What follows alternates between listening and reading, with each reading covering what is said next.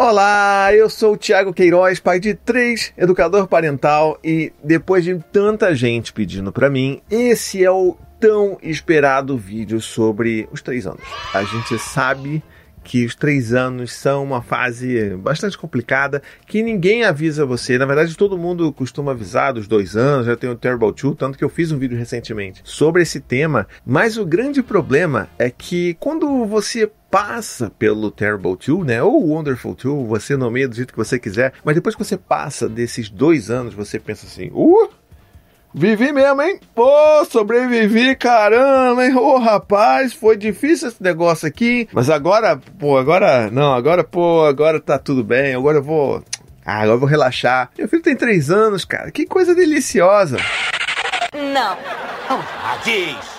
Não. Acontece que depois da fase dos dois anos, né, quando a gente acha que tudo acabou, na verdade, começa uma outra fase. Porque ter filhos é assim. Eles vão passando de uma fase para outra. Eu não vou usar aquele clichê batido lá do videogame e tal. Mas assim, você vai passando de fases em fases por causa do desenvolvimento do seu filho. E aí você entra nos três anos. E ninguém te avisa nunca que os três anos tem até um nome próprio para ele, que são os teenagers, a adolescência da infância, né? São os três anos ali que as pessoas falam que aquilo ali é uma adolescência. E assim, eu entendo, eu já passei duas vezes por isso, daqui a pouco vou passar pela terceira vez por essa fase. Eu entendo, é complicado, é treta pesada, é uma treta completamente diferente de quando a gente tinha, quando né, a gente estava ali com nossos filhinhos de dois anos. É completamente diferente, mas é uma treta braba também. Agora, o que que é importante a gente falar é que essa fase, por mais que ela seja bastante desafiadora, ela é também incrível. É uma fase que os nossos filhos se encontram e que as coisas começam a acontecer e você começa de repente a trocar ideia com seu próprio filho. Ele começa a se reconhecer cada vez mais como indivíduo e isso é lindo demais de se ver. É assim, eu até tenho restrições a chamar essa fase de teenagers porque, primeiro, você está considerando que a adolescência é de fato algo aterradora, negativa extremamente problemática e você traz esse peso também para a infância aos três anos para uma criança. Quando que, na verdade, assim, na minha opinião, a gente cria muitos problemas trazendo esse rótulo extremamente negativo e problemático em cima da adolescência. Mas se você quiser, eu faço um vídeo depois sobre isso. Deixa nos comentários aqui, tá bom? Se te interessar que eu fale um pouco sobre o que, que é uma nova perspectiva sobre a adolescência, tá bom? Mas o que eu queria conversar aqui com vocês hoje é sobre os três anos. E por que, que as pessoas acham que os três anos é a grande adolescência da infância? Porque esse é o momento que a criança começa a entender ela enquanto indivíduo. É uma criança que começa a entender e controlar melhor seus instintos. Ela entende as regras, ela entende as coisas que estão acontecendo, o que ela deve ou não fazer. Ela já começa a ter algum controle sobre esses impulsos dela não totalmente, mas o que é mais importante, ela começa a perceber que ela é um indivíduo separado, que ela é única, sabe? E ela começa a reclamar isso para ela. E ela pode reclamar de formas não tão, digamos assim, gentis e bacanas como a gente gostaria. Por quê? Porque ela é uma criança de 3 anos ainda e porque ela tem um cérebro ainda completamente em formação. Lembre-se que a formação do cérebro só vai terminar lá para os 25 ou 30 anos, dependendo do, do autor, né? Mas assim, já entendeu. Não é aos três anos de idade. Não é porque ela começa a falar frases completas, contar historinhas, que significa que o cérebro dela está completamente formado.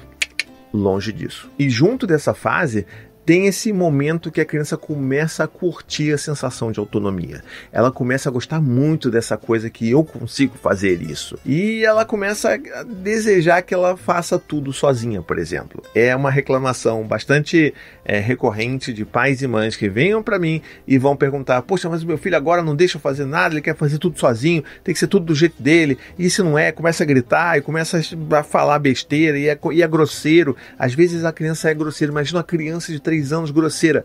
Pois é, ela pode ser grosseira. A gente já passou por isso. Não é legal, não é bonito de se ver, mas quando a gente começa a entender que aquilo é um processo daquela idade, que aquilo não é um, né, sei lá, aquela criança não é um, um ser maligno que precisa ser punido e, e castigado duramente, que aquilo só faz parte mesmo da natureza do desenvolvimento humano, a gente começa a entender. E de novo, facilita para a gente não levar para o lado pessoal, porque essa é a grande chave, é tentar não levar para o lado pessoal, porque assim o seu filho, se ele nunca fizer isso com você, considere se uma pessoa de sorte, mas já aconteceu comigo, já aconteceu com a Anne. Se você tem que ouvir, alguns eu te odeio, alguns você não é mais meu pai do seu filho. E aí você fala assim: caramba, a primeira vez que você ouviu, você fala assim: Eu não estava preparado para ouvir isso aos três anos de idade, na verdade. Assim, às vezes a gente pode acabar de fato levando isso pro lado pessoal. Eu, por muita sorte, quando, meu, quando o Gael, na verdade, ele falou isso para mim, numa vez que eu briguei com ele porque ele tava subindo, batendo os pés na escada, porque ele já estava bravo com outra coisa que tinha acontecido, uma disputa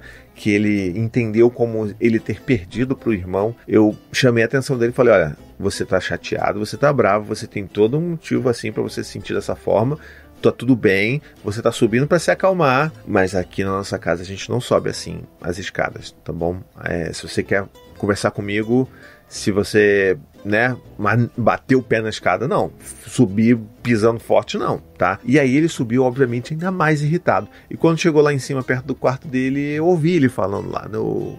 Você não é meu pai! E assim, é difícil você ouvir isso? É difícil você ouvir isso. Mas a partir do momento que eu já entendia, né, eu já tinha passado por isso, por outras situações, dessa forma ali meio parecida com Dante, eu já entendi o que estava acontecendo com Gael. Então eu subi e aproveitei para reforçar esse momento, porque essa é uma das grandes coisas que a gente pode fazer, uma das grandes dicas que eu posso dar para você que tem uma criança de 3 anos em casa é: não leve para o lado pessoal. Então eu consegui, naquele momento, não levar para o lado pessoal e eu pude lá em cima reforçar o meu amor por ele, reforçar que eu entendo que ele estava com tanta raiva de mim que ele até falou que me odiava e que não queria. Na verdade, ele não me falou que me odiava, quem já falou isso foi o Dante. Mas que até não queria que eu fosse o pai dele. Então, assim, poxa, Gael, eu entendo que você tá com tanta raiva, Papai não deixou você subir batendo pé, você tá com raiva de tudo e você não queria nem que eu fosse mais seu pai. Mas eu sei que você continua me amando e eu sei que eu também continuo te amando. Eu não tô chateado, não tô bravo com isso, eu sei que isso é uma forma de você expressar a sua raiva,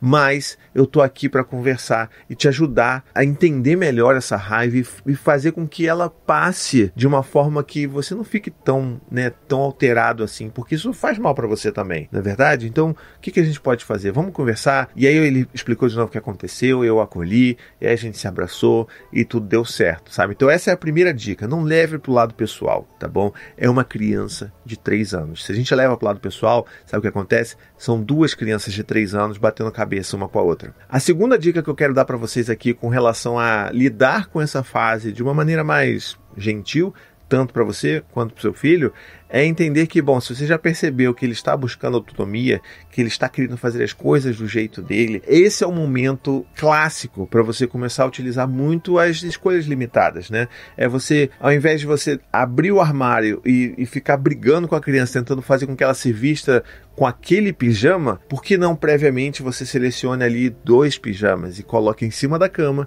e fala para ele de uma forma firme e gentil: Olha, filho, aqui é sua roupa, você pode escolher a sua roupa que você vai dormir, tá bom? Pode escolher aí, ó, sou uma dessas duas. E obviamente ele pode, é claro, protestar, ele pode falar que ele não quer nenhuma das duas, ele pode gritar, ele pode chorar e você pode acolher ele naquela frustração de não conseguir escolher além daquilo. E aí a gente pode sempre falar assim: "Olha, filho, eu tô vendo que você tá com dificuldade. Eu sei que você gostaria de outra roupa, mas são essas as roupas que você pode escolher hoje, tá bom? Qual que você vai querer? O pijama verde ou o pijama azul? E se a criança continuar insistindo que ela quer outra coisa, você continua insistindo, sendo firme e mantendo o limite, que é isso que é importante. A criança precisa entender que há um limite, mas que esse limite é segurado com gentileza. Eu sei, né, filho? É muito difícil. Olha, se você está com dificuldade de escolher, o papai pode escolher para você hoje e amanhã você escolhe outra coisa. Pode ser? Você quer uma ajuda então para escolher? Como é que você vai preferir? E a gente vai trabalhando nisso, sempre lembrando que a gente precisa estar tá ali com a cabeça fria. Às vezes isso é, é uma das coisas mais difíceis de acontecer, na verdade, mas a gente precisa fazer esse esforço, tá bom? A gente precisa entender que a gente tem que estar tá calmo. A gente precisa ser o pote de água fria, não a brasa em chamas para contribuir para um incêndio ainda maior se a criança está pegando fogo ali, né? Pegando fogo no sentido figurado, né? Por favor. Mas é, essa é uma das dicas. Então, insista em dar pequenas escolhas para o seu filho, porque ele vai gostar dessa sensação cada vez mais de autonomia. Também você pode dar pequenos trabalhos, pequenas responsabilidades para o seu filho. Aqui, durante um tempo, o Gael era o responsável pela, pela comida dos nossos cachorros, então era ele que dava comida de manhã, e depois ele e o irmão davam comida né, de manhã. O Dante hoje, por exemplo, que é mais velho, né, ele não tem mais três anos, mas a gente continua dando essas pequenas responsabilidades. Ele agora ele ajuda a arrumar a mesa, ele bota os pratos, né? E o Gael, quando tinha 3 anos, ou o Dante, quando tinha 3 anos, a gente pedia para eles ajudarem também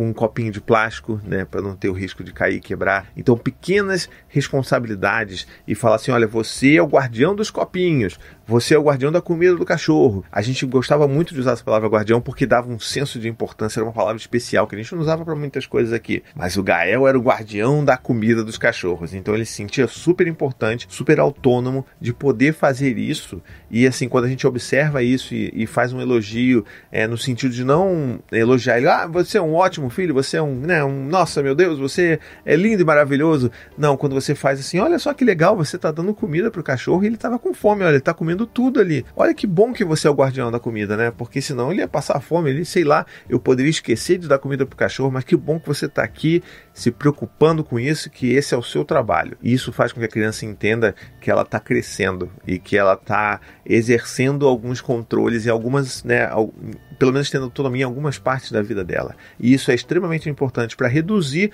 a quantidade de atritos e tretas que você vai ter com seu filho durante esse, esse período. Que é claro, né, lembrando, pode se estender, pode começar antes, enfim, não existe regra, tá bom? E a terceira e última dica que eu queria dar para vocês é o seguinte: não faça nada pelo seu filho que ele já tenha condição de fazer. Isso é extremamente importante.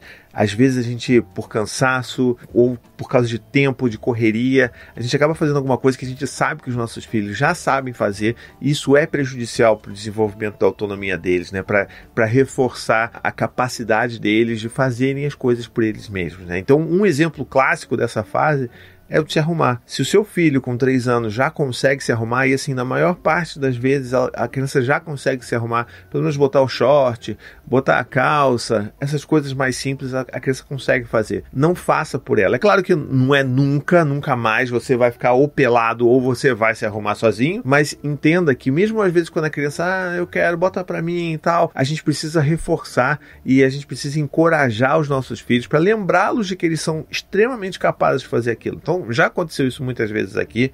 De vez em quando acontece e a gente precisa reforçar. Não, Gael, poxa, você consegue botar sua roupa sozinho. Eu sei, você ontem botou, você sempre coloca. Eu tenho certeza que você vai colocar de uma forma muito boa. Eu tenho certeza, você consegue, cara. Você tem três anos. Então isso é extremamente importante para a gente reforçar essa autonomia que a criança está buscando, mas que às vezes ela se sente um pouco abalada, às vezes ela quer né, se sentir cuidada e quando ela se, quer se sentir cuidada, às vezes ela pede ajuda para fazer coisas que ela já sabe. Então, assim, entender que esses momentos podem acontecer. Não estou dizendo que a gente não vá acolher os nossos filhos quando eles precisam é, se sentir né, acolhidos ou abraçados e tudo mais, mas a gente pode fazer isso de outra forma, não vestindo os nossos filhos, não fazendo coisas que eles já sabem fazer, sabe? Então, olha, eu acho que você está precisando de um abraço, né, filho? Então vamos fazer o seguinte: você sabe se arrumar, né? Você sabe botar roupa porque você, caramba, você tem três anos. Mas olha, bota sua roupa aí, a gente vai conversar. Senta aqui no colo do papai, a gente, eu né, vou poder abraçar você, a gente vai poder conversar sobre tudo que você precisa para você se sentir bem de novo, tá legal? E aí assim a gente vai construindo no dia a dia. Lembra, não é uma coisa que você vai conseguir fazer sempre. Você às vezes vai levar para o lado pessoal, às vezes você vai esquecer, vai fazer algo pro seu filho. Tá tudo bem tá bom? Não é para você sentir, ah, meu Deus, eu fiz tudo errado até agora, eu tô estragando a vida do meu filho. Não, não é isso.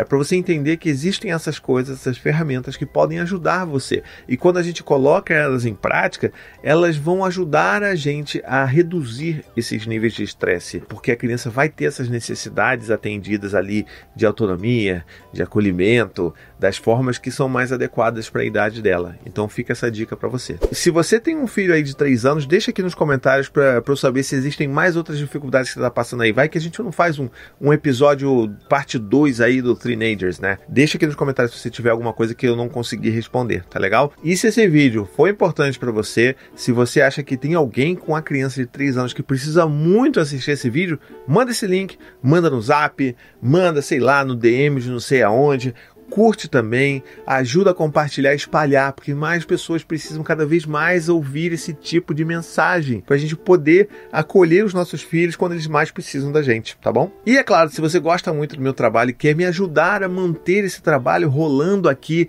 esses vídeos sendo produzidos, o site, os podcasts e tudo mais, você pode se tornar parte disso. Vai lá no apoia.se barra e com apenas 15 reais mensais você se torna um apoiador do meu canal. E aí o que, que isso significa? Que você vai poder entrar no meu grupo, por exemplo, de WhatsApp, nosso grupo secreto, nosso chat secreto, onde a gente se ajuda, se acolhe, conversa, troca ideia, tira dúvidas, tudo isso numa comunidade muito bonita de pessoas que acreditam no meu trabalho e que apoiam esse trabalho, para que ele continue aí vivendo e tocando cada vez mais famílias e mais pessoas e mais corações, tá bom? Então um beijo, até a próxima e tchau, tchau.